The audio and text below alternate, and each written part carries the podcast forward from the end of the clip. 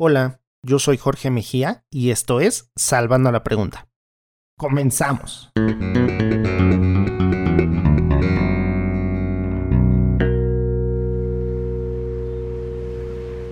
Este episodio de Salvando la Pregunta es presentado por Kings of Group. Pueden buscarlos en Facebook e Instagram como Kings of Group MX. Ok, muy bien, ahora sí, aquí vamos. De mañana, de tarde o de noche, sean todos bienvenidos a este nuevo episodio de Salvando la Pregunta. Muchas gracias por estar sintonizando nuevamente este podcast y de darme la oportunidad de hablarles en cualquier lugar donde se encuentren el día de hoy.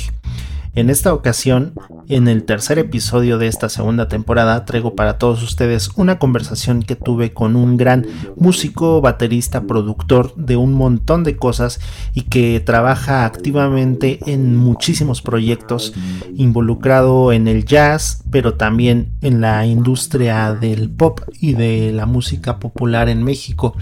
Él ha trabajado al lado de gente como Jimena Sariñana, como Eli Guerra, y con quien dicho sea de paso ganó un Grammy por su trabajo como productor, pero que además ha estado nominado justamente a estos premios en numerosas otras ocasiones. Eh, la más reciente por su trabajo con, con el David Aguilar. Eh, también estuvo por ahí participando en la producción del Unplug de Pepe Aguilar y un montón de cosas en el mundo del jazz también trabaja con un montón de gente como Mark Underwood, como Agustín Bernal actualmente, entre muchísimos otros, eh, algunos músicos bastante conocidos como David Gilmour, como Dave Yukinski, incluso con Omar Rodríguez. Eh, sin duda un músico que trabaja de día a noche por la música y con la música. Él es Hernán Hedge y estuvo platicando aquí en Salvando la Pregunta a propósito de su más reciente producción que fue con Ash Trio y sin duda fue una grata, grata conversación la que tuvimos aquí alrededor del jazz en México y de sus percepciones acerca de la escena. Así que no se despeguen y los invito a que continúen en esta conversación, no sin antes recordarles que me gustaría que pasaran a las redes sociales del podcast, Facebook como Salvando la Pregunta, Instagram y Twitter como arroba salvapreguntas o si me quieren escribir algún correo lo pueden hacer a salvando la pregunta arroba gmail.com y para no seguir alargando mucho más esta introducción, prefiero dejar el enlace vía Zoom abierto con...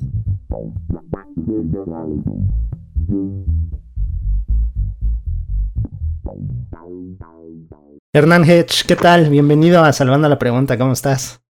¿Qué onda, man? Acá muy contento de compartir un ratito. Qué chido que estás por acá.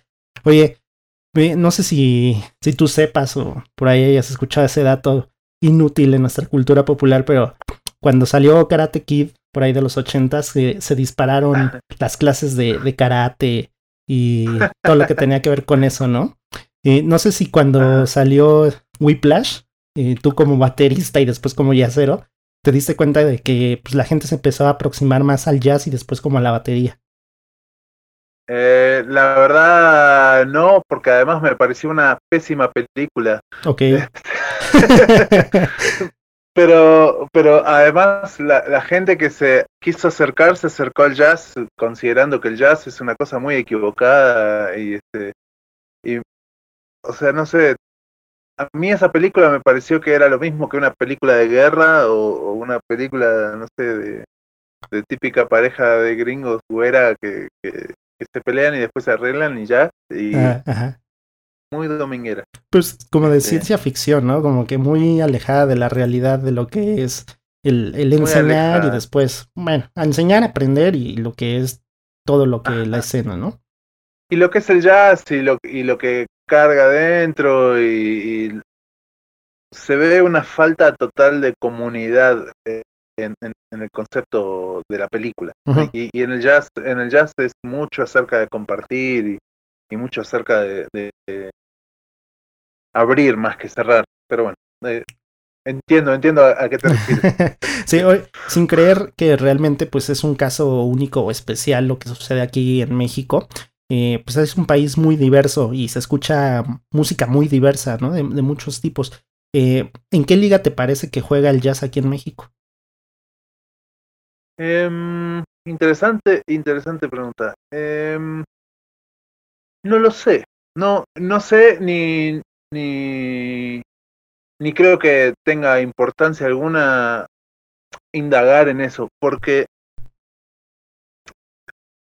creo que hay público muy dispuesto a, a las experiencias que el jazz ofrece y al haber tantas opciones jazzísticas y tantos estilos y tantas maneras distintas de expresarlo, em, creo que a veces este es, es, este tipo de juicios creo que vienen más de los músicos que de parte del público. Porque el público realmente está más bien buscando una distracción un entretenimiento un pasarla bien un ver algo interesante ver algo distinto entonces este la visión del músico a veces está un poco distorsionada basada en la correlación entre lo que es la industria de la música por un lado y la música por el otro, ¿no? Entonces, entonces, este, no sé exactamente cuál es la, la, ese hilo, esa línea que lo divide. Y nada, no sé. Y, y es que, aprovechando, o sea, amigas, amigos, es que Hernán está lanzando hace apenas unos días eh, un nuevo álbum que es con, con, Juan Pablo Arredondo, ¿no? Y Natalio Suez en el sax, que es más conocido como el Ash Trio. Eh, ¿Por qué arriesgarse a seguir sacando un disco en medio de este clima social tan difícil? Porque, bueno, razón número uno y la más honesta es que el disco ya estaba grabado y, y, en algún momento lo íbamos a sacar. Estábamos esperando a ver si la, si la pandemia se relajaba un poco pero bueno, pasó el tiempo y no, y pues también si dejas un disco ahí abandonado, pues llega un momento que ya no lo quieres sacar. Entonces decidimos sacarlo y que camine y ver si de a poco en la activación vamos organizando algo para el año que viene, si es posible. Pero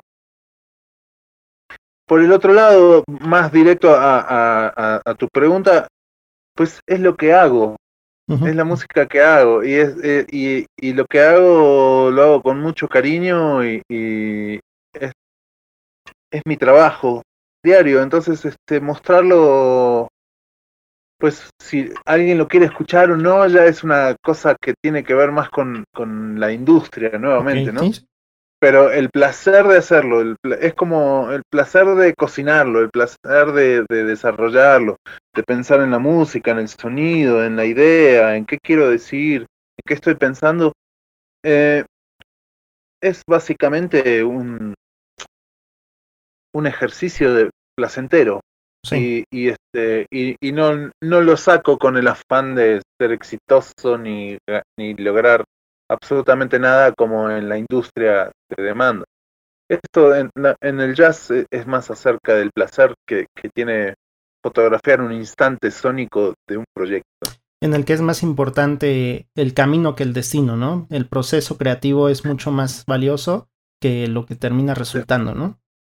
Definitivamente, porque además, imagínate, el proceso creativo de esto lleva meses, un montón de tiempo, energía, mente, y todo, pero el disco se graba en unas horas. Por ejemplo, el disco de Ash, el último, se grabó en tres horas.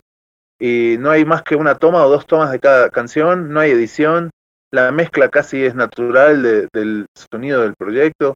Entonces, realmente el trabajo, mucho del trabajo está en la mente y está en como en, el proceso eh, racional atrás, ¿no? Y este, y bueno, después la música ya es solo posadera, es placer. Sí. Básicamente. Que es mucho como del proceso que te gusta a ti en, la producción de tus proyectos, ¿no? Porque no es tan así, obviamente, seguramente si te contratan para hacer la producción de un disco, pues no puedes hacer esas cosas, pero cuando tú llevas a cabo un proyecto personal en el que tú decides, es mucho de lo que te gusta hacer, ¿no? Como con Cráneo de Jade creo que también haces mucho eso, ¿no? Sí, sí, sí, definitivamente porque hay algo muy placentero para mí, que es el hecho de grabar y lograr en la grabación una calidad muy amplia, muy fidedigna y muy, muy, muy honesta de lo que estos músicos quieren mostrar.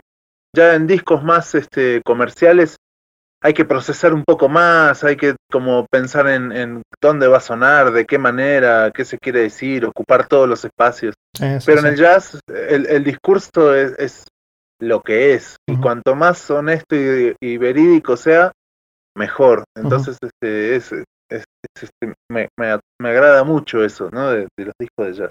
Y, y, ya ahora que tuve la oportunidad de escucharlo por lo menos tres veces antes de que lleváramos a cabo esta charla, pues encontré ahí varios sonidos que no están tan en la órbita del jazz, pero que obviamente son aproximaciones, ¿no? Pero, por ejemplo, en bifurcaciones, un, un riff muy, muy funkero, ¿no? Muy, muy funky. Ajá. O, o, en, o en Salt, que es justamente también el nombre del álbum, que a mí me pareció que por ahí había panoramas musicales muy a la King Crimson.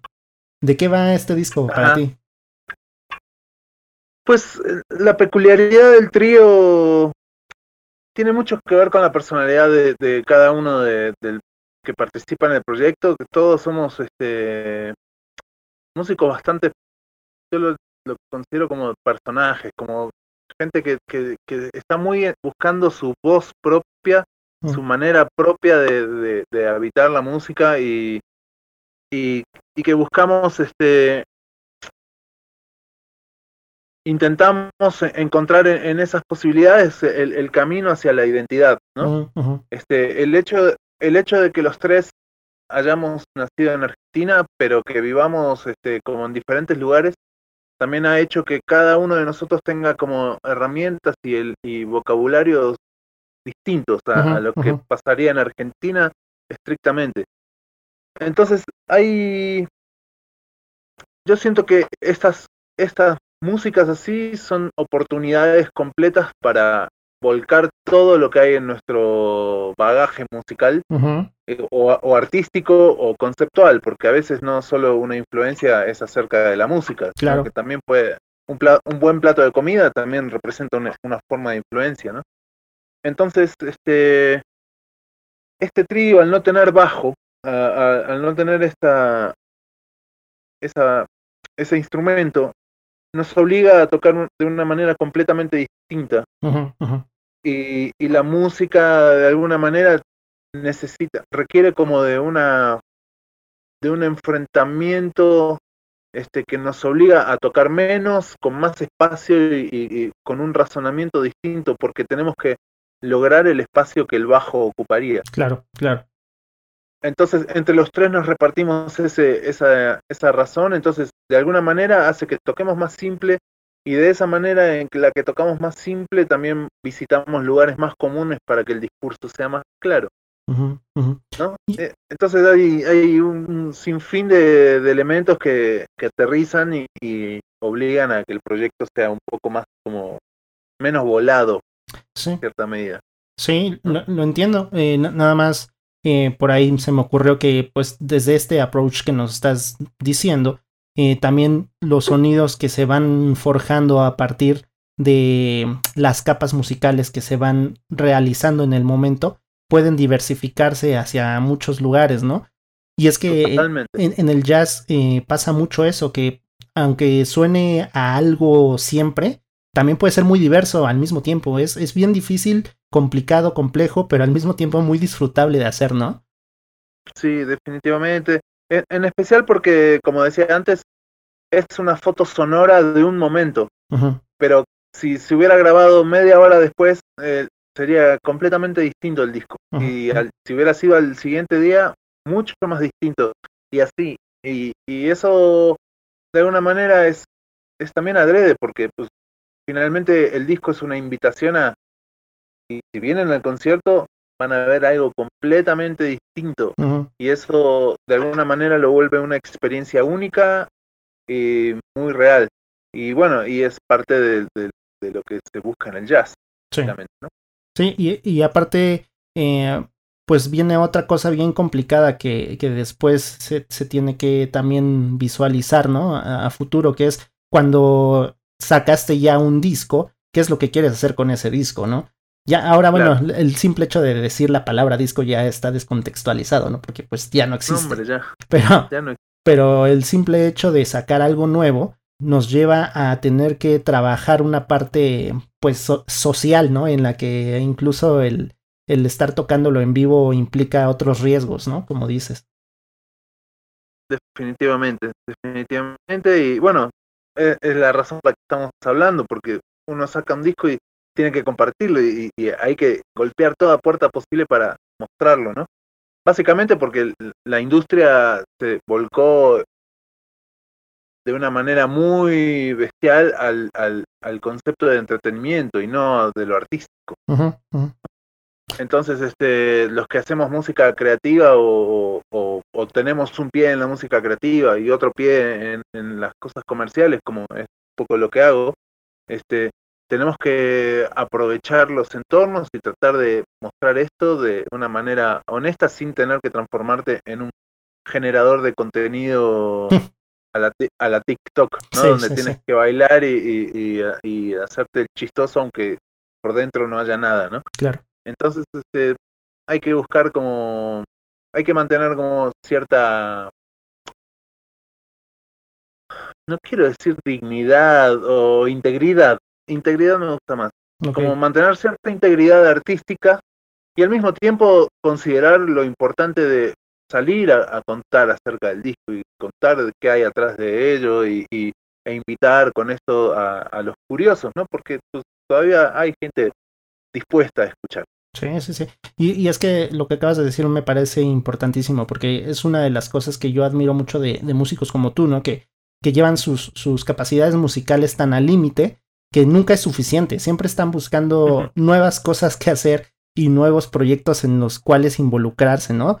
Eh, realmente es eh, complicado pensar en alguien que tenga pues mucha imaginación musical eh, solamente dedicándola a una cosa. ¿Tú cómo eliges los proyectos en los que te vas involucrando?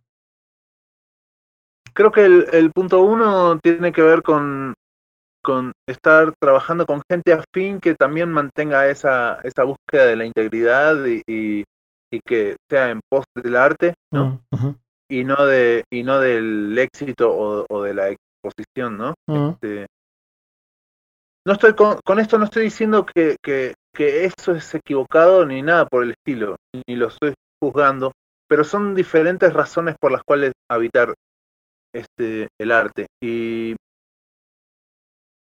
yo siento que ser artista es una oportunidad bestial para para sentir, para pensar, para para sentir nuevamente, para exponer ideas, para compartir experiencias distintas, perspectivas distintas, este, dar mensajes, como hablarle en un nivel mucho más espiritual a, la gente.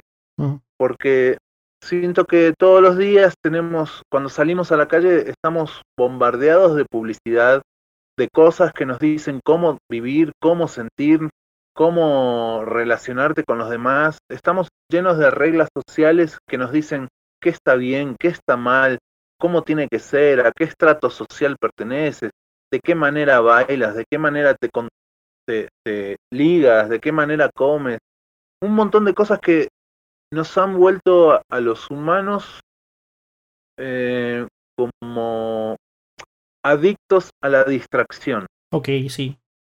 Sí, entiendo el Entonces, eh, e, entonces cuando, cuando existe la oportunidad de un artista para ofrecer algo que sea distinto, que sea desde una perspectiva abierta, desde la comunicación, desde el no saber, desde el perder, desde el equivocarse, lo vuelve un poco más humano al arte. Mm. Y, y, esa probabilidad de que algo no te guste, este pasaje sí me guste, pero este no, lo vuelve vivo y me parece que los humanos debemos recordar el hecho de que no todo puede estar encastillado y, controlado y puesto en, en, cajitas felices para que la gente esté todo el tiempo sonriendo como si el objetivo fuera solo la felicidad y no la integridad o no el sentir otras emociones o no sentir miedo inclusive o o no sé, angustia o nostalgia o no sé, se, vende la idea de que todo debe ser feliz ahora y no es cierto, no podemos ser felices todo el tiempo. No, y, y es simplemente el hecho de, de también pensar en que las emociones que no nos gustan sentir son importantes para después llegar a las que sí nos gustan sentir.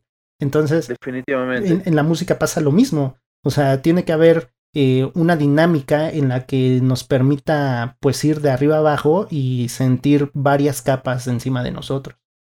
Completamente de acuerdo. E, e, eso es el objetivo. al menos para mí, del artista desde esta música que, que, requiere cierta amplitud conceptual, ¿no? De la escucha. Sí, y además que también pasa otra cosa bien interesante dentro del jazz, que es eh, pues el tema de la improvisación, que es como una de las cosas, una de las piezas fundamentales del género. Y en, y en este sentido, pues pasa que para poder llegar a expresar cosas mediante la música y mediante la improvisación, no solamente tienes que entenderla muy bien para poder llevarla a cabo, obviamente, sino que además todas esas emociones que nos van llevando de un lado a otro son importantísimas para poder hacerlo, ¿no? Definitivamente, definitivamente. Básicamente uno como escucha en, discos por, por este estilo o en los conciertos en sí mismo, uno va un poco como fisgón a ver la experiencia de, en este caso, tres músicos que se juntan a platicar en vivo, ¿no? y, y, y, de alguna manera estás presenciando una, una conversación muy íntima, ¿no? Y, y no es para todos, porque eh, entender eso, pero, pero realmente los que son amantes del jazz o de la música creativa o, o que tienen ganas de indagar, lo que van a ver siempre en un concierto de jazz es la conversación íntima de estas personas. Y, y es padre ver eso porque, porque se rompen ciertas barreras, ¿no? La expresión física, la, los gestos, este, la locura de cada uno, quién, quién domina qué instantes, quién está más loco, quién está más relajado, quién está en, en qué estado, ¿no? Es como es muy poderoso ver eso en vivo, porque creo que invita de alguna manera a la gente a, sentir y a expresarse de más maneras. ¿No? Como sales de ahí con ganas de como de decir cosas o pensar cosas desde otro lugar, ¿no? Desde esta misma perspectiva que estás diciendo, ¿en dónde te parece que se encuentra el filo de los géneros musicales? ¿En dónde puede cambiar con una pequeña cosa de un género a otro? Porque e, eso es lo que decía hace rato, ¿no? Nos puede llevar la, la música del jazz a, un filo eh, muy marcado y de repente en lo disruptivo que es, llevarnos a otra cosa inmediatamente al segundo siguiente, ¿no? Ajá, definitivamente. Creo que la línea es el estado de ánimo. ¿Mm? Sí. Por, porque, porque hay que empezar un, un, poco antes a explicar que el hecho de que existan estilos no significa que, que los sean. Los estilos son están más dictaminados por una industria que por la música. Ah, hay que recordar que la música en este momento está regida por la industria de la música. Sí, sí, sí. Y, y, y los estilos realmente, pues son, salvo que seas un policía del jazz o, o del rock o del progre o de lo que sea, este, los estilos son, son bordes que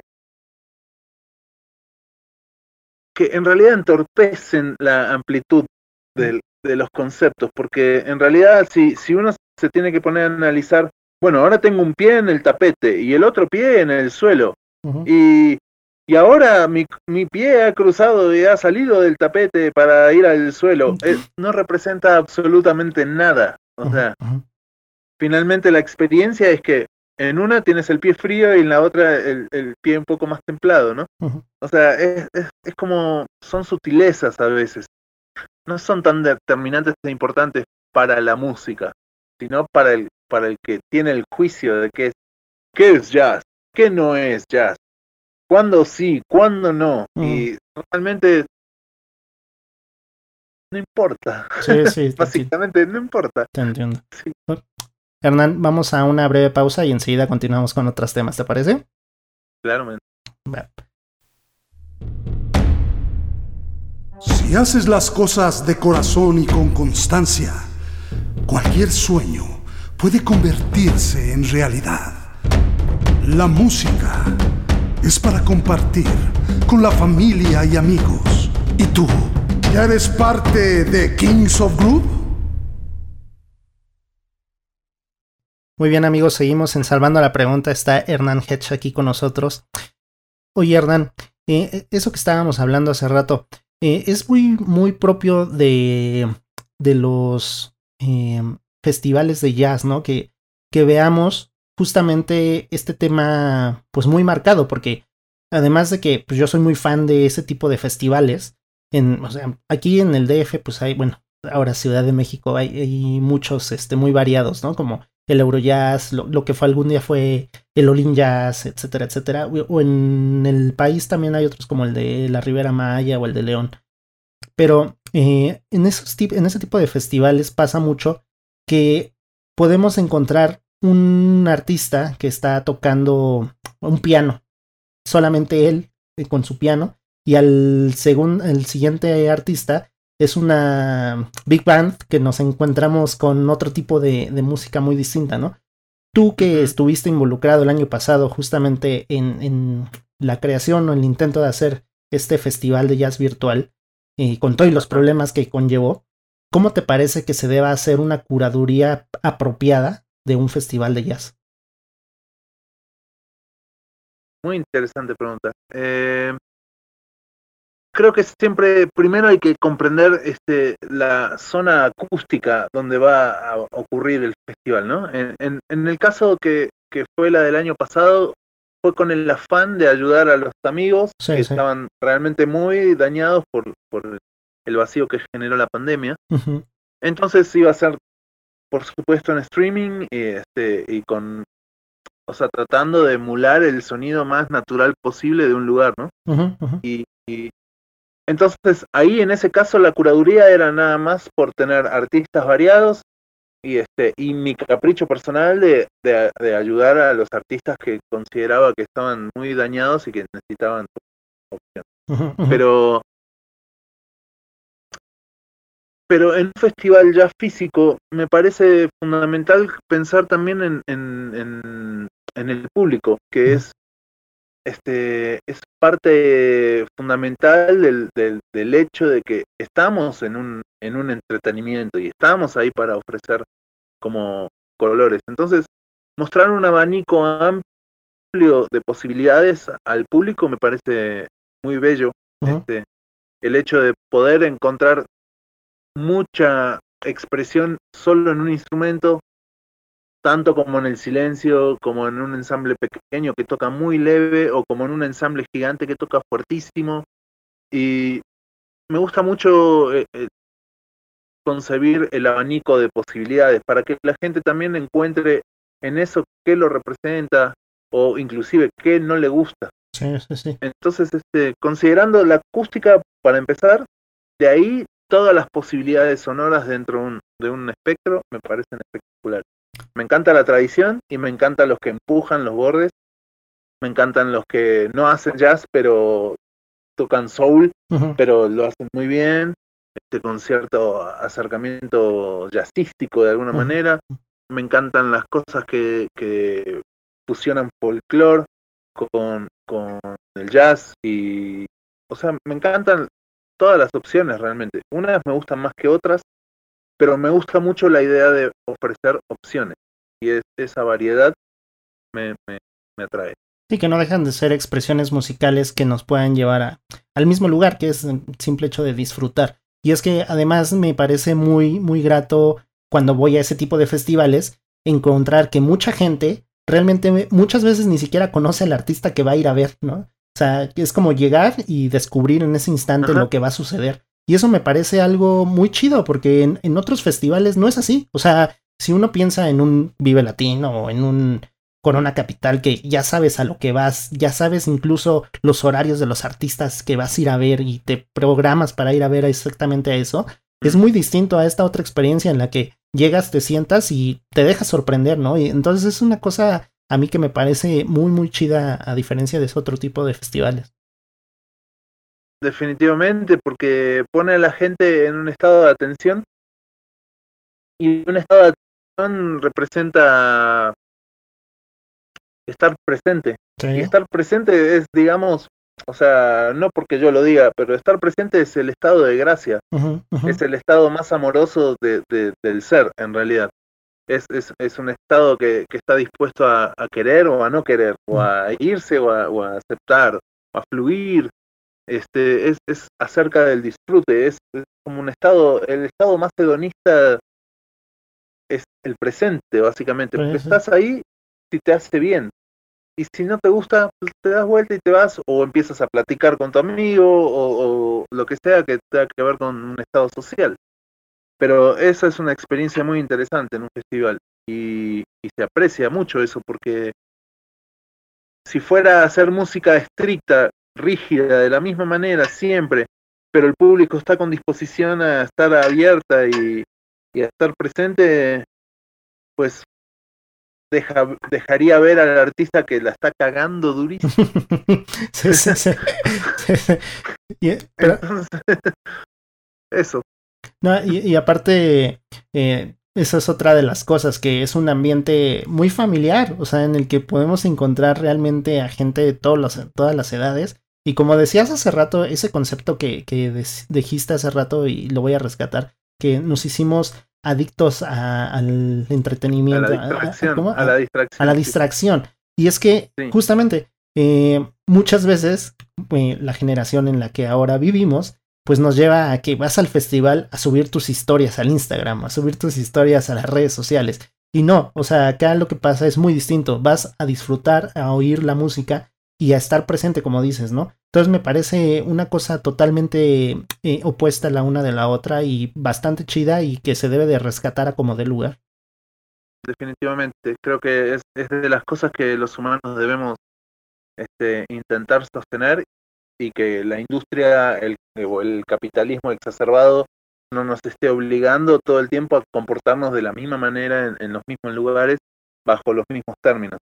Necesitamos sostener este, como humanos nuestra identidad, nuestra integridad y, qué nos representa. Entonces, este, hay que hacer cosas que tengan que ver con, el, misterio, con el no saber, hay que, hay que ofrecer opciones de ese tipo y no rendirnos, porque básicamente estamos en, en una lucha que considero, aunque suene horrible, perdida contra el capitalismo, sí, ¿no? que, impone, que impone cómo ser, cómo vestirse, cómo actuar, cómo relacionarte. Y por el otro lado están los raritos, ¿no? Que, que estamos ahí intentando como dejar recordar todo el tiempo que la humanidad es muy amplia y, y que los grises son fundamentales entre mm. una cadena de, de. No se puede estar politizando todo, no se puede estar solo en la derecha o solo en la izquierda. Hay que conocer el centro. No se puede estar en el bueno o el malo. No se puede estar bajo esos términos. Hay que conocer el medio de las cosas porque en el medio de las cosas está el conocimiento está la compasión, está el amor y está la manera de relacionarte amorosamente con los demás. Este, se trata de aprender a conciliar, no aprender a pelear. Si no miramos en la historia la diferencia que hay entre pelear y pelear y pelear y pelear solo por ideas que impone a alguien en el poder que ni siquiera le importas. O sea, no hay manera de, que el humano llegue a, buenos términos. Entonces, este tipo de expresiones requieren de la comprensión de la industria y requieren de la amplitud del arte. Cierto. Entonces hay que aprender a, a, mirar desde el medio, ¿no? No se puede ser un artista radical donde no importa el público, no importa nadie, no importa más que mi expresión. Pues quédate en tu casa tocando en el sofá más cómodo que tengas. sí. En este caso, ¿no? Sí. Y aún así me parece eh, necesario puntualizar que no sé si sea propio únicamente del jazz, pero eh, muchas veces los músicos eh, muy talentosos que, que, se encuentran en el jazz, eh, pues tienen la egolatría al máximo, al tope, ¿no? En la que pues nada más piensan que tocan para sí mismos o para gente con oído entrenado, ¿no? Y entonces me, me parece importante lo que estás diciendo porque en dónde queda la expresión, o sea, no, no estás nada más eh, queriendo hacer que escuchen los que saben de música y eruditos y demás, sino que puedes realmente compartir, o sea, si entiendes la música lo puedes compartir con todos, no es para que lo entiendan nada más unos cuantos. ¿Sí? es acerca de sentir. Y bueno, eh, se entiende que, que... Voy, a, voy, a, decir algo antes para explicar mejor esto. Somos animales de hábitos. Y los hábitos se aprenden a través de las repeticiones.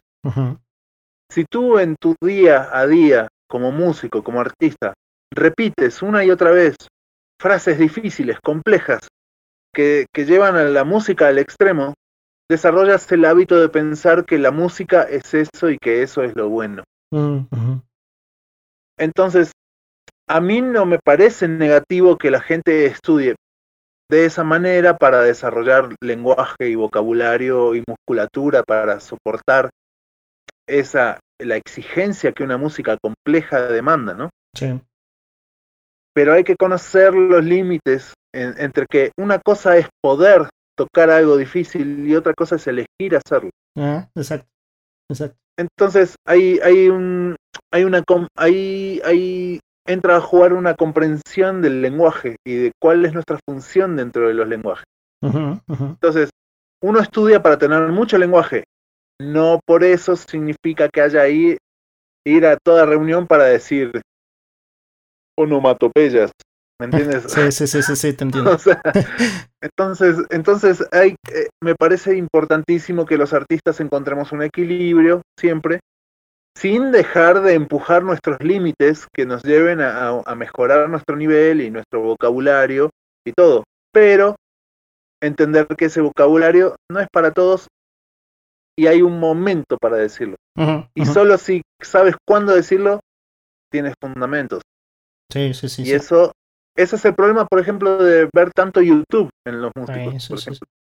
Van y estudian a un músico, imitan todo lo que tocan y después van al gig, al show donde están tocando covers de Maná y tocan el mismo, la misma frase. Y claro, el contexto hace que no tenga sentido. Sin mm. embargo, lo que están tocando es muy difícil, muy complejo y muy interesante, pero está fuera de lugar.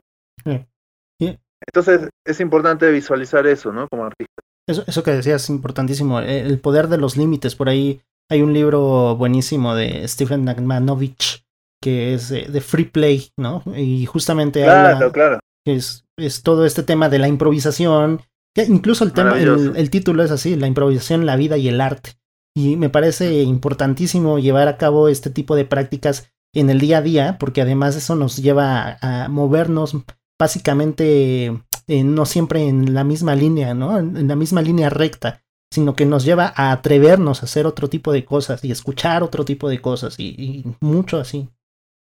Definitivamente, y, y para, el, para el mejor ejemplo de eso son los niños, ¿no? los, niños tienden, tienden a, tener esta capacidad de, del juego, ¿no? de, de, interactuar, de, de saludar a un chavo que no conocieron nunca en su vida automáticamente estar jugando y sin arraigo, cuando se van, ya está. Y esta relación sirvió, se jugó, se fue, se esfumó, ¿no? Exacto. Y, y a veces eh, la versión adulta de las relaciones este, tiene que terminar en, en cruzar datos, eh, este, saludarse, o sea, fórmulas, pertenecer, este, un montón de rigideces que tienen que ver con lo social y no con la libertad con la comunicación. Entonces, eh, la improvisación está ahí siempre disponible para que la tomemos y es un lugar de, verdadera gracia, es como un lugar de dicha emocional para visitar. No en la música, en todo, en, absolutamente todo. Sí, creo yo. La importancia de no perder ese infante interior, ¿no? Absolutamente. Hernán, muchísimas gracias por haber estado por acá. Oye, hay, hay todo un placer, próximas fechas que eh, presentando el disco justamente o con otros proyectos vas a estar en, algún lugar próximamente.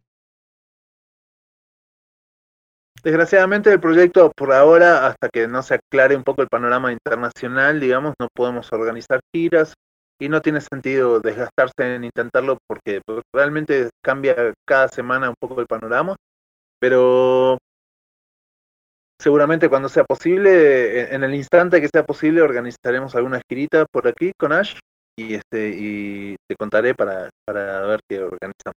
Pero sí, están empezando a salir algunos conciertos por aquí. Este, estoy tocando en el cuarteto de Agustín Bernal, que decidió hacer un proyecto nuevo donde dejó el contrabajo de lado para tocar el bajo eléctrico, pero como guitarrista, no como bajista. Órale. Entonces está muy interesante este, que un artista tan importante como, como él en, en México elija cambiar y, y, ponerse en otra, en otra posición. Chido. Eh, me, me, parece muy atractivo eso y me encanta formar parte de eso. Estoy armando un trío con nuevos personajes ahí, con gente nueva para ver qué música aparece, con el afán de pues, abrir el campo de, de visión nada más.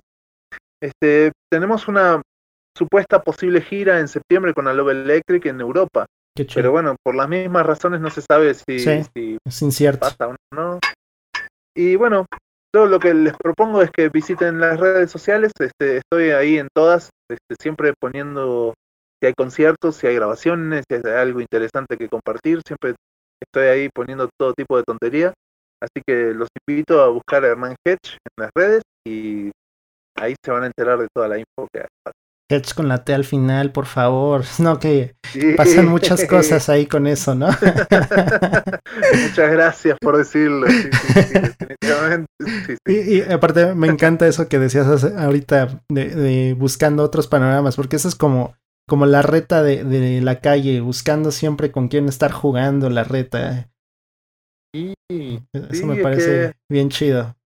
El estado de juego es, es la gracia total. O sea, es, nos aburrimos porque dejamos de jugar.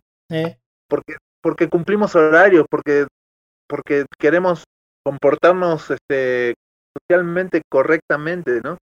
Y no digo volvernos unos idiotas que corrompen absolutamente todo todo el tiempo, pero no hay que perder jamás la, la oportunidad de divertirse, de disfrutar, de ser niño, de, de pensar abiertamente, de decir lo que piensan, lo que sienten, lo que, lo que hace falta para, como dicen en el FUA, lo que eh, este señor borracho, ¿no? Cuando explica lo que es el FUA ajá, y, y, dice algo muy, muy increíble, es el FUA es lo que el universo le demanda a la humanidad, a la humanidad para, sí.